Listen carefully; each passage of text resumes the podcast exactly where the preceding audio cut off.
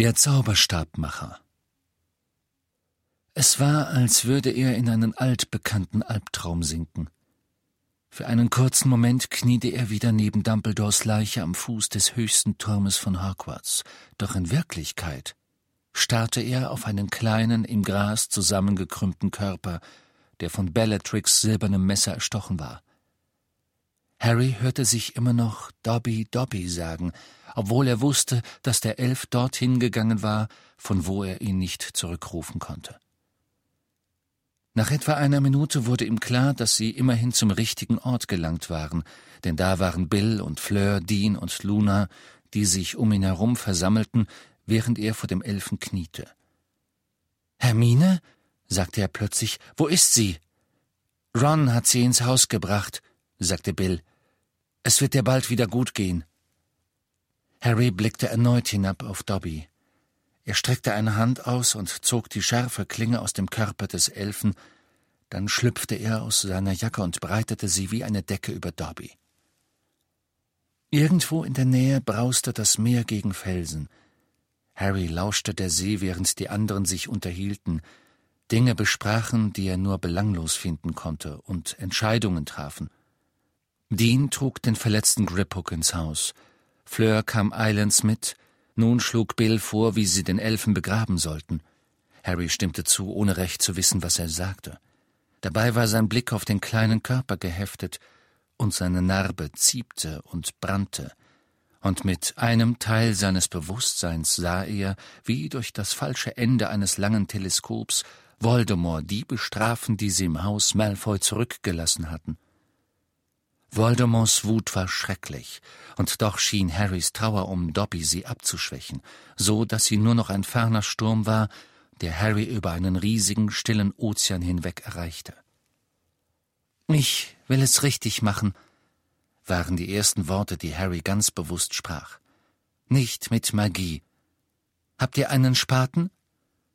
Und kurz darauf hatte er sich allein an die Arbeit gemacht und hob das Grab an der Stelle aus, die Bill ihm gezeigt hatte, hinten im Garten zwischen Büschen. Er grub mit einer Art Zorn, genoss die Arbeit mit den Händen und freute sich, dass sie nicht magisch war, denn jeder Tropfen seines Schweißes und jede Blase war wie ein Tribut an den Elfen, der ihnen das Leben gerettet hatte. Seine Narbe brannte, doch er meisterte den Schmerz. Er spürte ihn, blieb aber von ihm fern. Er hatte endlich gelernt, ihn zu beherrschen, gelernt, seinen Geist gegen Voldemort zu verschließen, genau das, was er nach Dumbledores Wunsch von Snape hatte lernen sollen.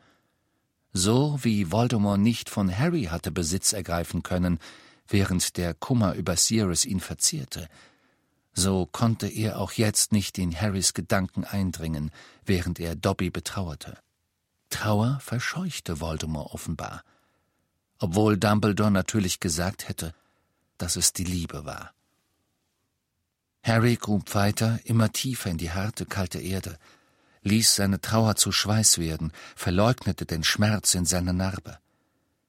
In der Dunkelheit, während er nur das Geräusch seiner eigenen Atemzüge und das Brausen des Meeres zur Gesellschaft hatte, kehrten die Ereignisse bei den Malfoys zu ihm zurück, kamen ihm die Dinge wieder, die er gehört hatte, und allmählich, allein in der Nacht, begann er zu verstehen. Der stete Rhythmus seiner Arme schlug den Takt zu seinen Gedanken. Heiligtümer, Horcruxe. Doch dieses unheimliche, zwanghafte Verlangen brannte nun nicht mehr in ihm. Verlust und Angst hatten es ausgelöscht. Es war, als wäre er mit einer Ohrfeige geweckt worden. Immer tiefer sank Harry in das Grab, und er wusste, wo Voldemort heute Nacht gewesen war und wen er in der obersten Zelle von Normangard ermordet hatte und warum. Und er dachte an Wurmschwanz, getötet wegen einer einzigen kleinen unwillkürlichen Regung von Erbarmen. Dumbledore hatte das vorausgesehen. Was hatte er noch alles gewusst?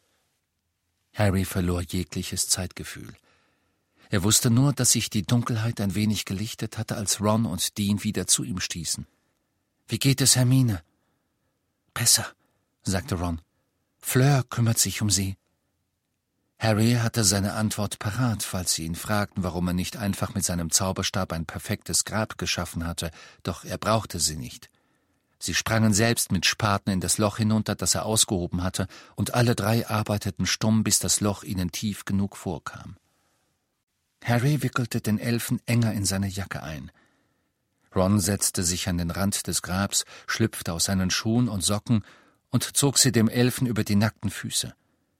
Dean holte eine Wollmütze hervor, die Harry sorgfältig auf Dobbys Kopf setzte und die seine Fledermausohren einhüllte. Wir sollten seine Augen schließen.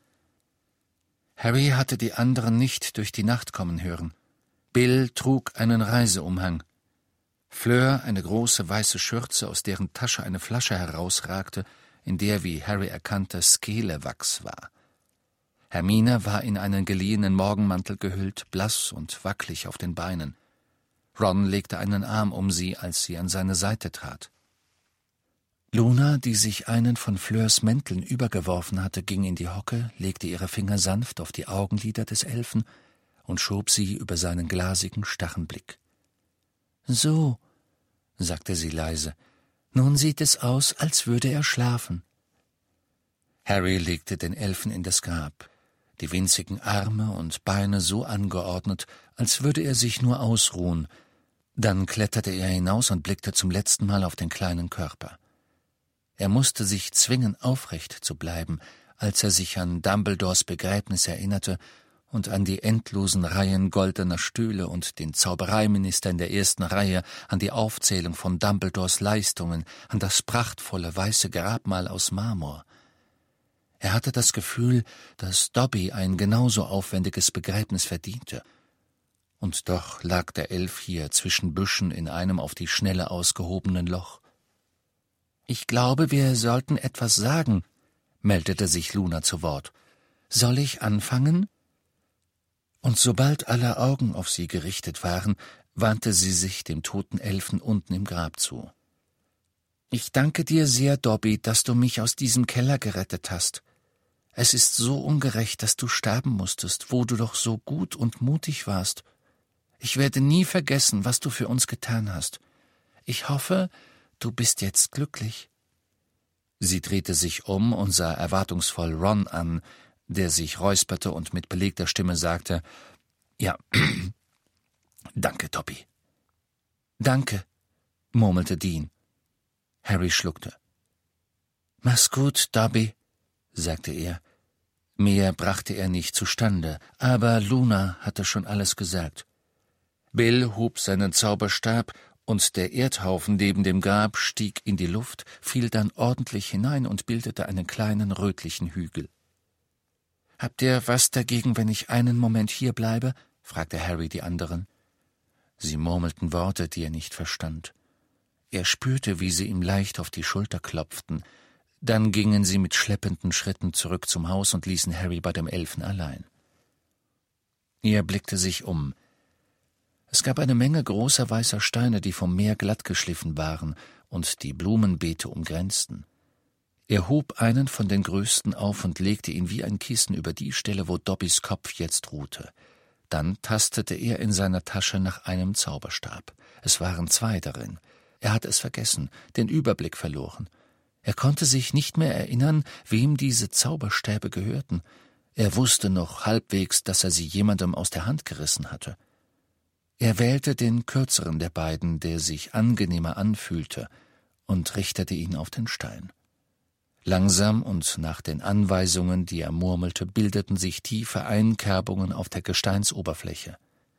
Hermine hätte es sicher ordentlicher gemacht und wahrscheinlich auch schneller. Doch er wollte diese Stelle kennzeichnen, wie er auch das Grab hatte schaufeln wollen. Als Harry wieder aufstand, lautete die Inschrift auf dem Stein Hier liegt Dobby, ein freier Elf. Er blickte noch einige Sekunden lang auf sein Werk hinab, dann entfernte er sich mit immer noch leicht kribbelnder Narbe und völlig mit den Dingen beschäftigt, die ihm in dem Grab eingefallen waren, mit Ideen, die in der Dunkelheit Gestalt angenommen hatten – faszinierend und schrecklich zugleich. Als er in den kleinen Flur trat, saßen alle im Wohnzimmer und hatten ihre Aufmerksamkeit auf Bill gerichtet, der gerade sprach. Der Raum war in lichten Farben gehalten, hübsch. Im Kamin brannte ein helles kleines Feuer aus Treibholz. Weil Harry den Teppich nicht mit Erde beschmutzen wollte, stellte er sich in die Tür und hörte zu. Ein Glück, dass Ginny in den Ferien ist.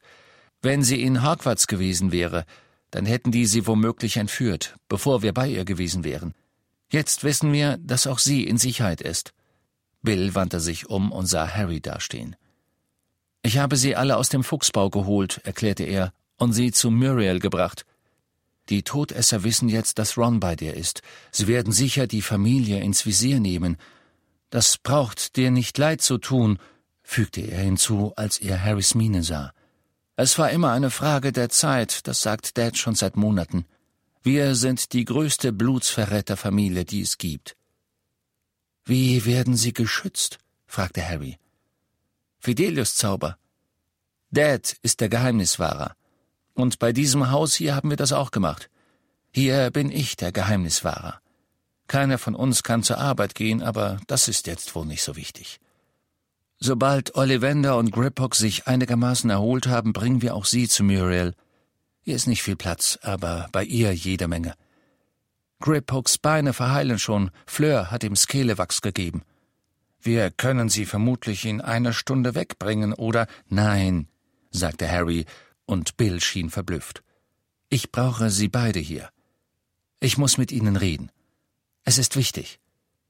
Er hörte die Autorität in seiner Stimme die Gewissheit, die Entschlossenheit, die er gewonnen hatte, während er Dobbys Grab ausgehoben hatte. Alle Gesichter waren ihm zugewandt und blickten verwirrt.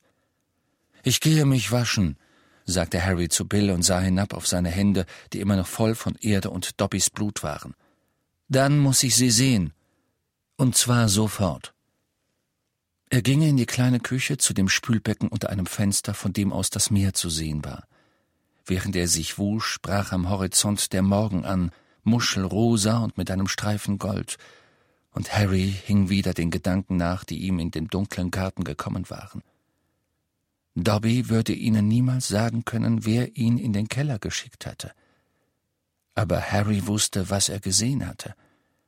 Ein blaues Auge hatte mit stechendem Blick aus dem Bruchstück des Spiegels geschaut, und dann war Hilfe da gewesen.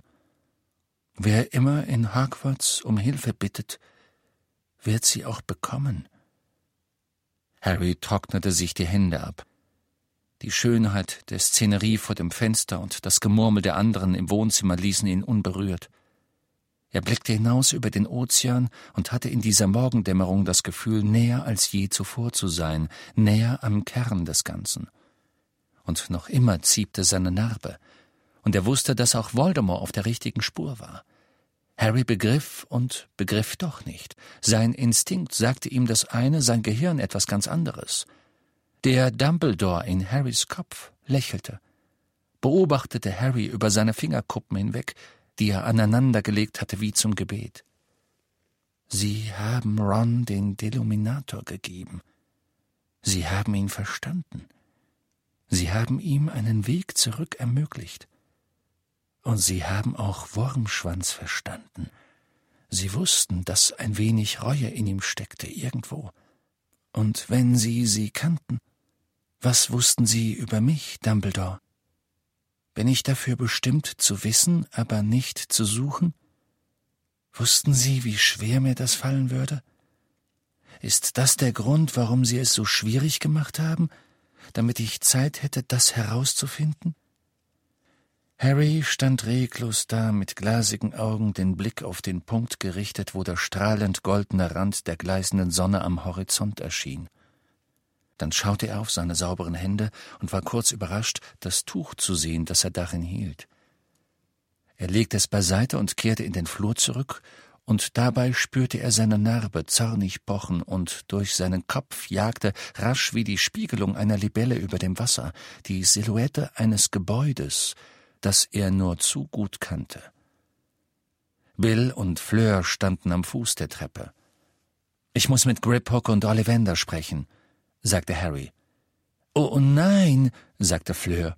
Du wirst warten müssen, Harry. Sie sind beide krank, müde. Es tut mir leid, sagte er ohne Schärfe, aber ich kann nicht warten.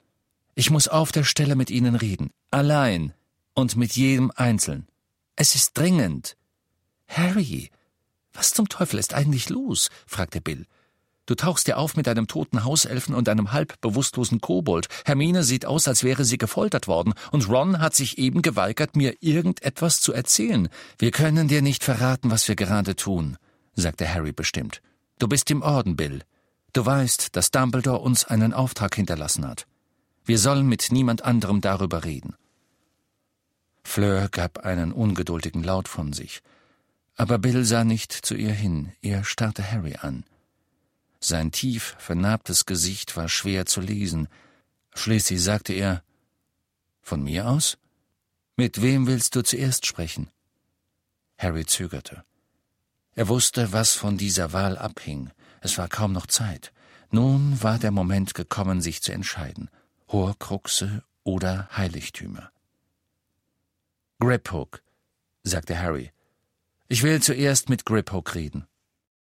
Sein Herz raste, als wäre er gerannt und hätte gerade ein mächtiges Hindernis genommen. Dann hier hoch, sagte Bill und ging voran. Harry war mehrere Stufen hinaufgestiegen, als er stehen blieb und zurückblickte. Euch beide brauche ich auch, rief er Ron und Hermine zu, die sich halb versteckt bei der Tür zum Wohnzimmer herumgedrückt hatten. Sie traten beide ins Licht mit seltsam erleichterten Mienen. Wie geht es dir? Fragte Harry Hermine. Du warst sagenhaft, dass dir diese Geschichte eingefallen ist, als sie dir so wehgetan hat. Hermine lächelte matt, und Ron nahm sie in den Arm und drückte sie. Was machen wir jetzt, Harry? Ihr werdet sehen. Kommt mit. Harry, Ron und Hermine folgten Bill die steile Treppe hoch in einen kleinen Flur. Drei Türen gingen von ihm ab.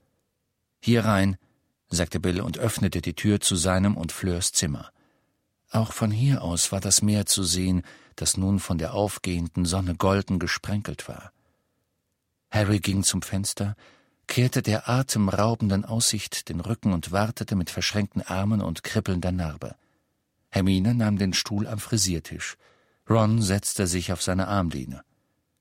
Bill tauchte wieder auf, er trug den kleinen Kobold und setzte ihn behutsam auf dem Bett ab. Griphook bedankte sich mit einem Grunzen, und Bill ging hinaus und schloss die Tür hinter sich, so dass sie allein waren.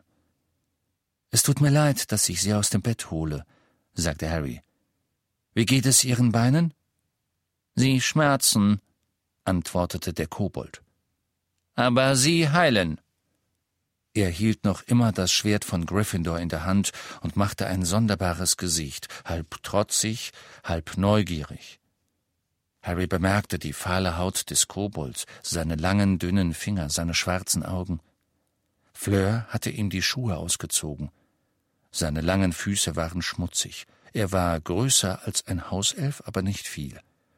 Sein nach oben gewölbter Kopf war viel größer als der eines Menschen. Sie erinnern sich wahrscheinlich nicht mehr, begann Harry, dass ich der Kobold war, der Ihnen Ihr Verlies gezeigt hat, das erste Mal, als Sie bei Gringotts waren? sagte Griphook. Ich erinnere mich, Harry Potter. Selbst unter Kobolden sind Sie sehr berühmt. Harry und der Kobold sahen sich an, taxierten sich. Harrys Narbe kribbelte immer noch. Er wollte dieses Gespräch mit Griphook rasch hinter sich bringen und fürchtete zugleich einen falschen Schritt zu tun. Während er überlegte, wie er sein Anliegen am besten vortragen konnte, brach der Kobold das Schweigen. Sie haben den Elfen begraben, sagte er und klang unerwartet bitter. Ich habe sie beobachtet, durch das Fenster im Schlafzimmer nebenan. Ja, sagte Harry. Griphook sah ihn von der Seite her aus seinen schräg liegenden schwarzen Augen an. Sie sind ein ungewöhnlicher Zauberer, Harry Potter, Inwiefern? fragte Harry und rieb sich zerstreut die Narbe. Sie haben das Grab ausgehoben. Und? Griphook antwortete nicht. Harry hatte das Gefühl, dass er ihn verachtete, weil er wie ein Muckel gehandelt hatte, doch es war ihm ziemlich gleichgültig, ob Griphook die Sache mit Doppys Grab billigte oder nicht. Er sammelte sich für den Angriff. Griphook? Ich muss Sie fragen, Sie haben auch einen Kobold gerettet. Was? Sie haben mich hierher gebracht, mich gerettet. Na, ich nehme an, dass Ihnen das nicht leid tut, sagte Harry ein wenig ungeduldig.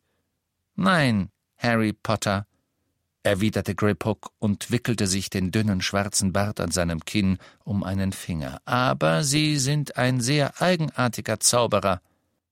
Mag sein. Nun, ich brauche Hilfe, Griphook. Und zwar von Ihnen. Der Kobold gab kein Zeichen der Ermunterung, sondern sah Harry weiter stirnrunzelnd an, als ob er noch nie etwas wie ihn gesehen hätte. Ich muss in ein Verlies von Gringotts einbrechen. Harry hatte es eigentlich nicht so unverblümt sagen wollen. Die Worte brachen aus ihm hervor, als ein Schmerz durch seine Blitznarbe fuhr und er von neuem die Umrisse von Hogwarts sah. Er verschloss fest seinen Geist. Er musste sich erst mit Griphook befassen. Ron und Hermine starrten Harry an, als wäre er verrückt geworden. Harry, sagte Hermine, doch Griphook fiel ihr ins Wort. In ein Verlies von Gringotts einbrechen? wiederholte der Kobold und zuckte leicht zusammen, als er seine Lage auf dem Bett wechselte. Das ist unmöglich. Nein, ist es nicht, widersprach ihm Ron. Es hat schon mal jemand geschafft.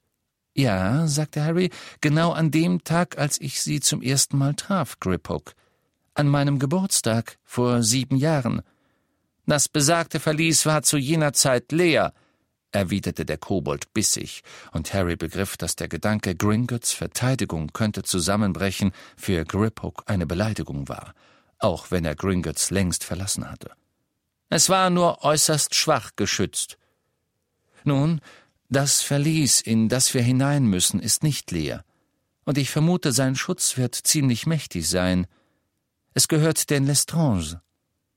Er sah, wie Hermine und Ron sich völlig verdutzt anblickten, aber für Erklärungen würde noch Zeit genug sein, sobald Griphook seine Antwort gegeben hatte. Sie haben keine Chance, sagte Griphook entschieden. Überhaupt keine Chance. Wenn du suchst in diesen Hallen einen Schatz, dem du verfallen, ja, ich weiß, ich erinnere mich. Dieb, sei gewarnt und sage dir, erwiderte Harry, aber ich will keinen Schatz für mich selbst dort herausholen. Ich will nicht versuchen, mich irgendwie zu bereichern. Können Sie mir das glauben? Der Kobold sah Harry mit schrägem Blick an, und die Blitznarbe auf Harrys Stirn ziebte. Doch er ignorierte sie, weigerte sich, ihren Schmerz oder ihre Verlockung zuzulassen. Wenn es einen Zauberer gäbe, dem ich glauben würde, dass er sich nicht persönlich bereichern will, dann wären es Sie, Harry Potter, Kobolde und Elfen sind nicht an den Schutz oder Respekt gewöhnt, den sie heute Nacht für uns aufgebracht haben. Nicht von Zauberstabträgern. Zauberstabträger, wiederholte Harry. Der Ausdruck klang ihm merkwürdig in den Ohren, während seine Narbe kribbelte.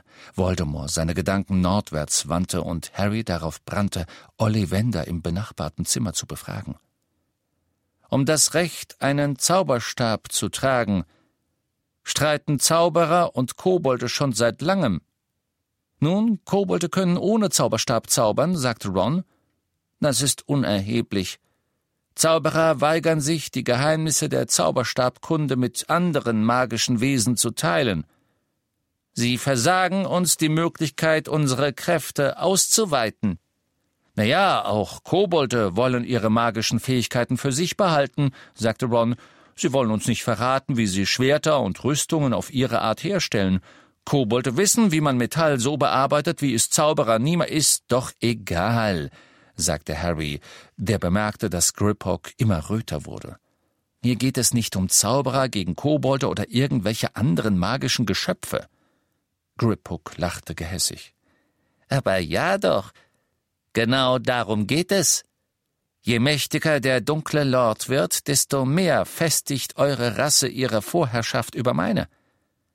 Gringotts fällt unter das Gesetz der Zauberer. Hauselfen werden abgeschlachtet, und wer von den Zauberstabträgern protestiert dagegen? Wir, sagte Hermine. Sie hatte sich aufgerichtet und ihre Augen leuchteten. Wir protestieren. Und ich werde genauso gejagt wie jeder Kobold oder Elf, Griphook. Ich bin ein Schlammblut. Nenn dich nicht selbst, murmelte Ron. Warum denn nicht? sagte Hermine. Schlammblut und stolz darauf, ja? Ich bin in dieser neuen Ordnung nicht höher gestellt als Sie, Griphook. Ich war diejenige, die sie zum Foltern herausgepickt haben, dort bei den Malfoys. Während sie sprach, zog sie den Kragen des Morgenmantels zur Seite und zeigte die schmale, scharlachrote Schnittwunde an ihrer Kehle, die er Bellatrix zugefügt hatte. Wussten Sie, dass Harry es war, der Dobby die Freiheit gegeben hat? Wussten Sie, dass wir schon seit Jahren Freiheit für die Elfen verlangen? Ron rutschte unruhig auf der Armlehne von Hermines Stuhl herum. Keiner wünscht sich mehr als wir, dass du weißt schon, wer besiegt wird, Griphook. Der Kobold starrte Hermine mit derselben Neugier an wie zuvor Harry. Was suchen Sie im Verlies der Lestranges? fragte er plötzlich. Das Schwert, das dort liegt, ist eine Fälschung. Dies ist das echte. Er blickte sie der Reihe nach an. Ich denke, Sie wissen das bereits. Sie haben mich gebeten, bei den Malfoys für Sie zu lügen. Aber das falsche Schwert ist nicht der einzige Gegenstand in diesem Verlies, richtig? fragte Harry. Vielleicht haben Sie auch die anderen Dinge dort gesehen? Sein Herz schlug heftiger denn je.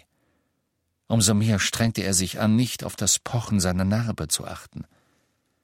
Wieder wickelte der Kobold sich seinen Bart um den Finger. Es ist gegen unsere Vorschriften, über die Geheimnisse von Gringotts zu sprechen, wir sind die Wächter sagenhafter Schätze. Wir haben eine Pflicht den Dingen gegenüber, die in unserer Obhut sind und die so häufig mit unseren eigenen Händen geschmiedet wurden. Der Kobold streichelte das Schwert, und seine schwarzen Augen wanderten von Harry über Hermine zu Ron und dann wieder zurück. So jung, sagte er schließlich, und kämpfen gegen so viele. Werden Sie uns helfen? fragte Harry. Es wäre hoffnungslos, wenn wir ohne die Hilfe eines Kobolds einbrechen würden. Sie sind unsere einzige Chance. Ich werde darüber nachdenken, sagte Griphook zu ihrem Verdruss. Aber, begann Ron wütend, Hermine stieß ihm in die Rippen. Danke, sagte Harry. Der Kobold neigte anerkennend seinen großen gewölbten Kopf, dann beugte er seine kurzen Beine. Ich denke, sagte er und machte es sich demonstrativ auf Bills und Fleurs Bett gemütlich, dass das Skelewachs seine Arbeit getan hat. Vielleicht kann ich nun endlich schlafen. Sie entschuldigen mich? Ja, natürlich, sagte Harry, doch ehe sie den Raum verließen, neigte er sich zu dem Kobold hinunter und nahm das Schwert Gryffindors von seiner Seite. Griphook protestierte nicht, aber Harry glaubte Unmut in den Augen des Kobolds zu sehen, als er die Tür schloss und sie ihn allein ließen. Kleiner Mistkerl, flüsterte Ron. Er genießt es, uns zappeln zu lassen. Harry, flüsterte Hermine und zog die beiden von der Tür weg in die Mitte des immer noch dunklen Flurs. Glaubst du, was ich denke, was du glaubst? Willst du behaupten, dass in dem Verlies der Lestranges ein Horcrux ist? Ja, sagte Harry. Bellatrix war höchst erschrocken, als sie dachte, dass wir dort drin gewesen wären. Sie war außer sich. Warum? Was meinte sie, hätten wir gesehen? Was meinte sie, hätten wir sonst noch mitnehmen können? Etwas, bei dem sie Todesangst bekam, wenn sie nur daran dachte, dass Voldemort davon erfahren könnte. Aber ich dachte, wir würden nach Orten suchen, wo du weißt schon, wer mal gewesen ist, nach Orten, wo er etwas Wichtiges gemacht hat, sagte Ron mit verdutzter Miene. War er jemals im Verlies der Lestranges? Ich weiß nicht, ob er je in Gringotts drin war. In seiner Jugend hatte er nie Gold dort, weil niemand ihm etwas hinterlassen hat. Aber er hat die Bank sicher von außen gesehen, als er zum ersten Mal in der Winkelgasse war. Harrys Narbe pochte, doch er achtete nicht darauf. Er wollte, dass Ron und Hermine die Sache mit Gringotts begriffen, ehe sie mit Ollivander sprachen. Ich bin mir ziemlich sicher, dass er jeden beneidete, der einen Schlüssel zu einem Gringotts-Verlies hatte. Das war für ihn vermutlich ein echtes Symbol dafür, dass man zur Zaubererwelt gehörte. Und vergesst nicht, er vertraute Bellatrix und ihrem Mann. Sie waren vor seinem Sturz seine ergebensten Diener, und sie suchten nach ihm, als er verschwunden war. Das hat er gesagt in der Nacht, als er zurückkam. Ich habe ihn gehört. Harry rieb sich die Narbe. Ich glaube allerdings nicht, dass er Bellatrix verraten hat, dass es ein Horcrux ist. Er hat Lucius Malfoy nie die Wahrheit über das Tagebuch erzählt. Er hat ihr wahrscheinlich gesagt, dass es ein hochgeschätzter Gegenstand sei und sie gebeten, ihn in ihrem Verlies zu hinterlegen. Der sicherste Platz der Welt für alles, was man verstecken will, hat mir Hagrid erklärt. Mit Ausnahme von Hogwarts. Als Harry geendet hatte, schüttelte Ron den Kopf. Du weißt ja richtig gut über ihn Bescheid. Ein bisschen. Ich wünschte nur, ich hätte genauso viel über Dumbledore gewusst. Aber wir werden sehen. Kommt jetzt zu Ollivander. Ron und Hermine blickten verwirrt, aber beeindruckt, als sie ihm über den kleinen Flur folgten und an die Tür gegenüber von Bills und Fleurs Zimmer klopften. Ein mattes Herein war die Antwort. Der Zauberstabmacher lag auf dem einen der beiden Betten im Zimmer, das weiter vom Fenster entfernt war. Er war über ein Jahr lang im Keller eingesperrt gewesen, und Harry wusste, dass er mindestens einmal gefoltert worden war. Er war entkräftet. Seine Gesichtsknochen traten deutlich unter seiner gelblichen Haut hervor. Die großen silbernen Augen wirkten riesig in ihren tiefen Höhlen. Die Hände, die auf der Bettdecke ruhten, hätten die eines Gerippes sein können. Harry setzte sich auf das leere Bett neben Ron und Hermine. Die aufgehende Sonne war hier nicht zu sehen. Das Zimmer lag zum Garten, oben auf der Klippe und zu dem frisch ausgehobenen Grab. Mr. Ollivander, es tut mir leid, Sie zu stören. Mein lieber Junge. Ollivanders Stimme war schwach. Sie haben uns gerettet. Ich dachte, wir würden an diesem Ort sterben. Ich kann Ihnen nie nie genug danken. Wir haben es gern getan. Harrys Narbe pochte. Er wusste, er war sicher, dass kaum noch Zeit war, Voldemort zuvorzukommen oder einen Versuch zu unternehmen, ihn aufzuhalten. Er spürte einen Anflug von Panik, doch er hatte seine Entscheidung getroffen, als er beschloss, zuerst mit Griphook zu sprechen. Er täuschte eine Gelassenheit vor, die er nicht verspürte, kramte in dem Beutel um seinen Hals und holte die beiden Hälften seines zerbrochenen Zauberstabs hervor. Mr. Ollivander, ich brauche Hilfe. Gerne, sagte der Zauberstabmacher schwach. Können Sie den reparieren? Ist das möglich? Ollivander streckte eine zitternde Hand aus, und Harry legte die lose aneinanderhängenden Hälften hinein. Stechpalme und Phönixfeder, sagte Ollivander, elf Zoll, handlich und geschmeidig. Ja, können Sie Nein. Es tut mir leid, Harry, sehr leid, aber ein Zauberstab, der in solchem Maße beschädigt ist, kann mit keinem Mittel, das ich kenne, wiederhergestellt werden.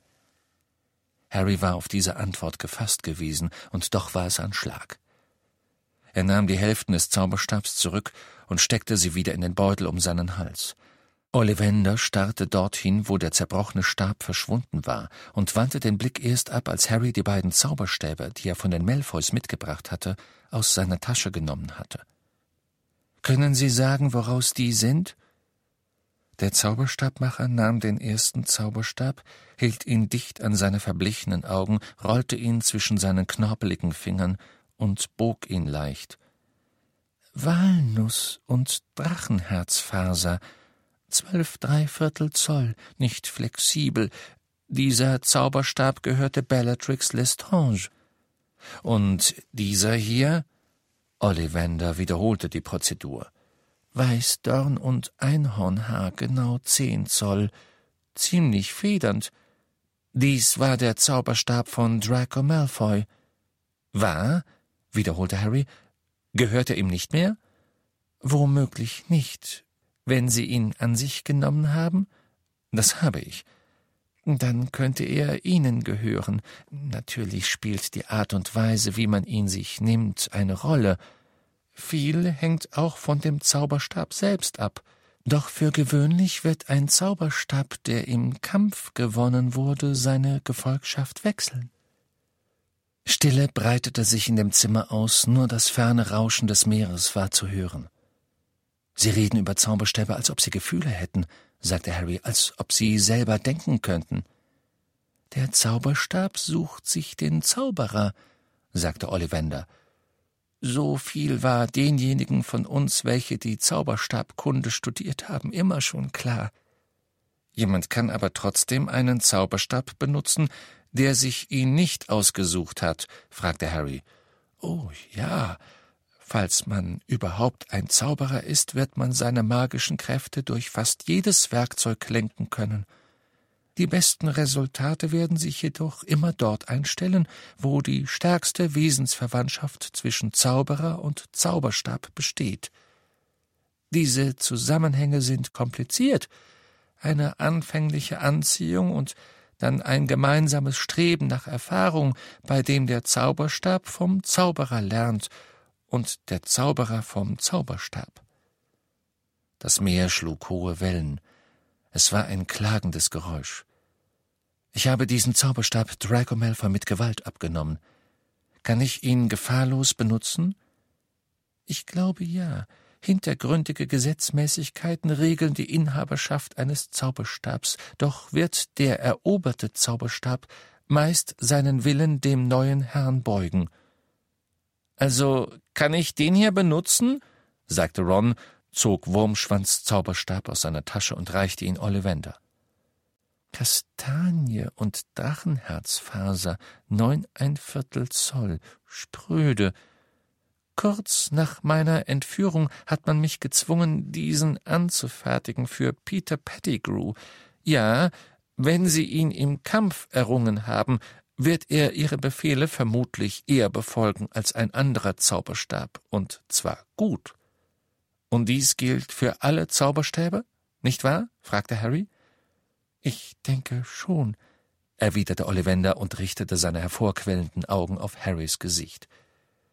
Sie stellen tiefgründige Fragen, Mr. Potter. Die Zauberstabkunde ist ein vielgliedriger und geheimnisvoller Zweig der Magie. Also ist es nicht notwendig, den vorigen Eigentümer zu töten, um einen Zauberstab wahrhaft in Besitz zu nehmen. Ollivander schluckte. Notwendig?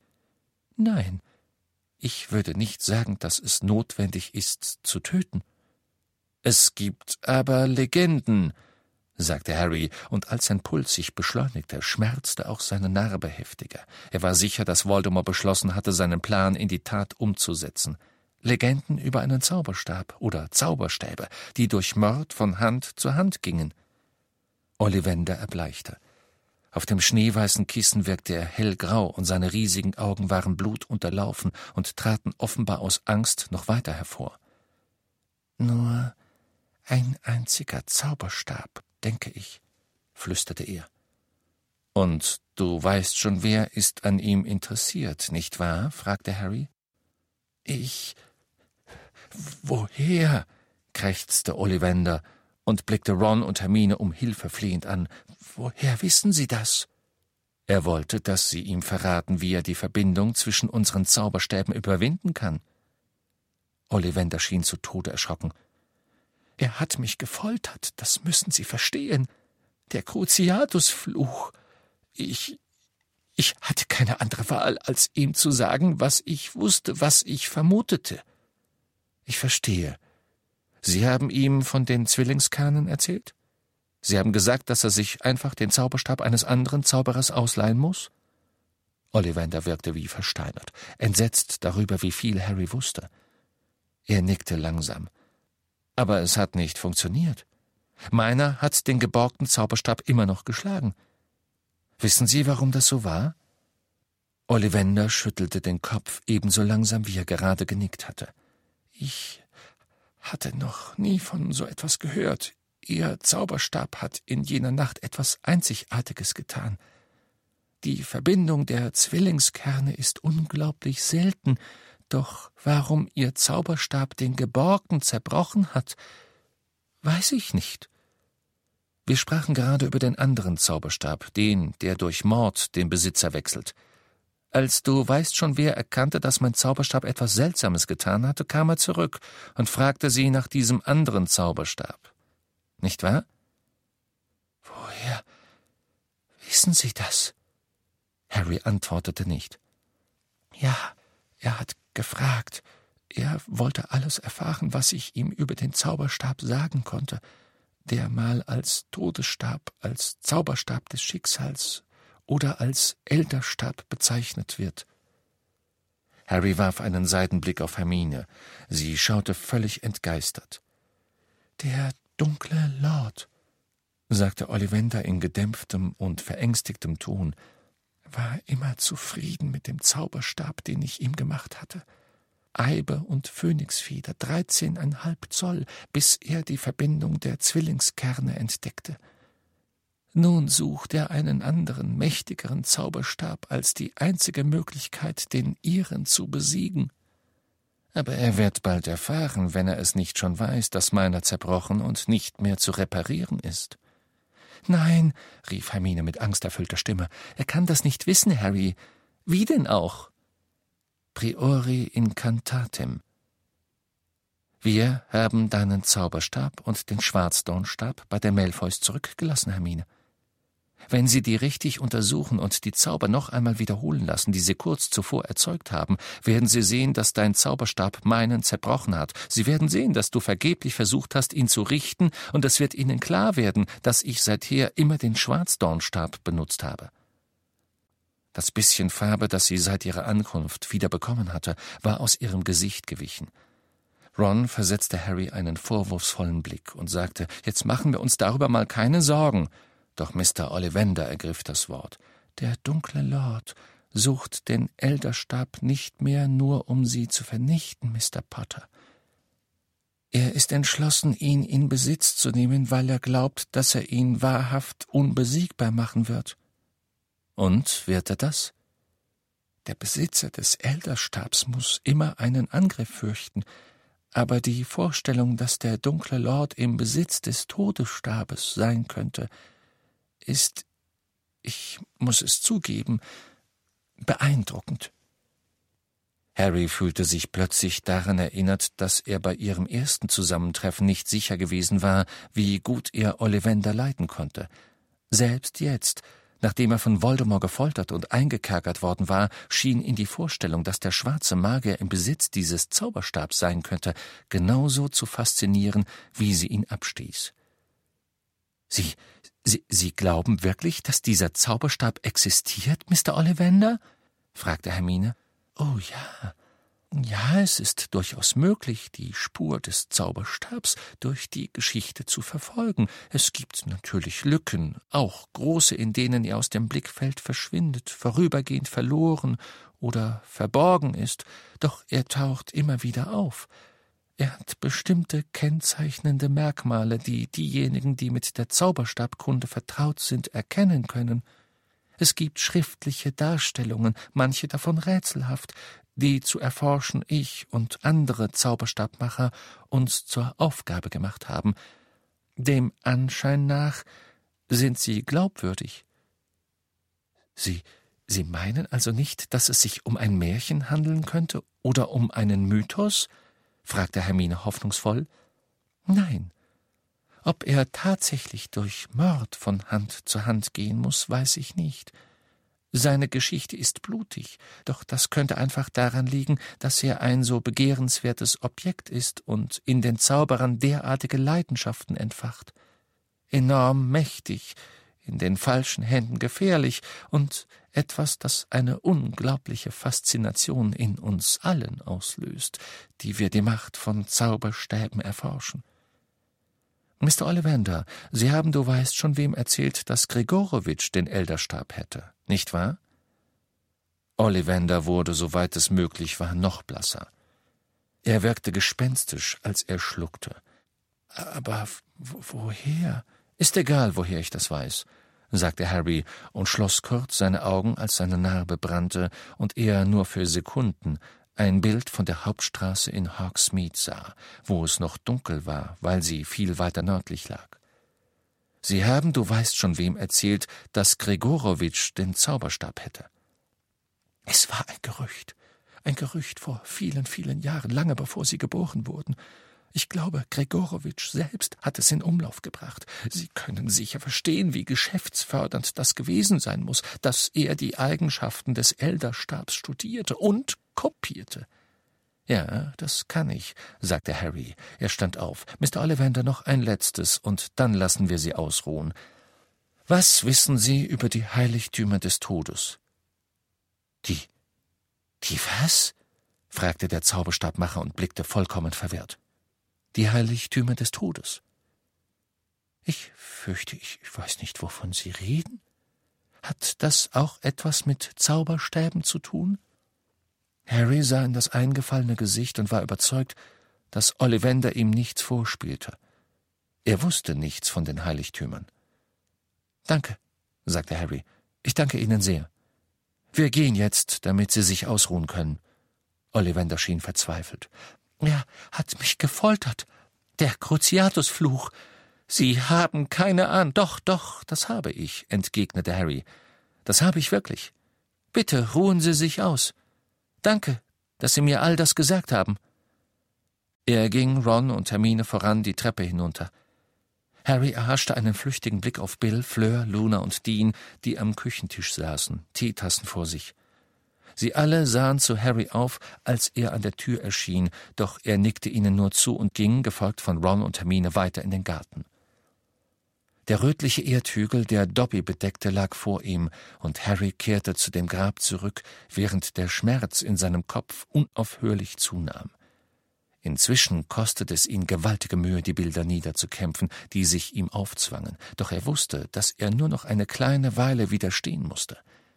Er würde sehr bald nachgeben, denn er musste wissen, ob seine Theorie richtig war. Er musste sich nur noch einmal kurz Mühe geben, damit er Ron und Hermine alles erklären konnte. Gregorowitsch hatte den Elderstab vor langer Zeit, sagte er. Ich habe gesehen, wie du weißt schon, wer versucht hat, ihn zu finden. Als er Gregorowitsch aufgespürt hatte, stellte er fest, dass der ihn nicht mehr hatte. Er war ihm gestohlen worden von Grindelwald. Wie Grindelwald herausgefunden hat, dass Gregorowitsch ihn besaß, weiß ich nicht. Aber wenn Gregorowitsch so dumm war, dieses Gerücht zu verbreiten, kann es nicht allzu schwierig gewesen sein. Voldemort war jetzt vor den Toren von Hogwarts. Harry konnte ihn dort sehen. Und er sah auch die Lampe, die in der frühen Dämmerung auf und abhüpfte und allmählich immer näher kam. Und Grindelwald benutzte den Elderstab, um mächtig zu werden. Und auf dem Höhepunkt seiner Macht, als Dumbledore wusste, dass er der Einzige war, der ihn aufhalten konnte, hat er sich mit Grindelwald duelliert und ihn besiegt. Und er nahm den Elderstab an sich. Dumbledore hatte den Elderstab? sagte Ron. Aber dann, wo ist er jetzt? In Hogwarts, sagte Harry und kämpfte darum, hier bei ihnen in dem Garten auf der Klippe zu bleiben. Aber da nichts wie hin, drängte Ron. Harry, gehen wir und holen ihn, bevor er es tut. Dafür ist es zu spät, sagte Harry. Es ging nicht anders. Er musste die Hände gegen seinen Kopf drücken, vielleicht halfen sie ihm standzuhalten. Er weiß, wo er ist. Er ist jetzt dort. Harry, sagte Ron zornig, wie lange weißt du das schon? Wieso haben wir unsere Zeit verschwendet? Warum hast du zuerst mit Griphook gesprochen? Wir hätten losgehen können. Wir könnten immer noch gehen. Nein, sagte Harry und sank im Gras auf die Knie. Hermine hat recht. Dumbledore wollte nicht, dass ich ihn besitze. Er wollte nicht, dass ich ihn an mich nehme. Er wollte, dass ich die Horcruxe jage. Der unbesiegbare Zauberstab. Harry, stöhnte Ron. Ich soll nicht. Ich soll die Horcruxe finden. Und jetzt war alles kühl und dunkel. Die Sonne war noch kaum am Horizont zu sehen, als er neben Snape dahinglitt über das Gelände in Richtung See. Ich werde in Kürze im Schloss zu dir stoßen. Lass mich jetzt allein. Snape verbeugte sich und ging wieder den Pfad hinauf, und sein schwarzer Umhang bauschte sich hinter ihm. Harry schritt langsam. Er wartete, bis Snapes Gestalt verschwunden war.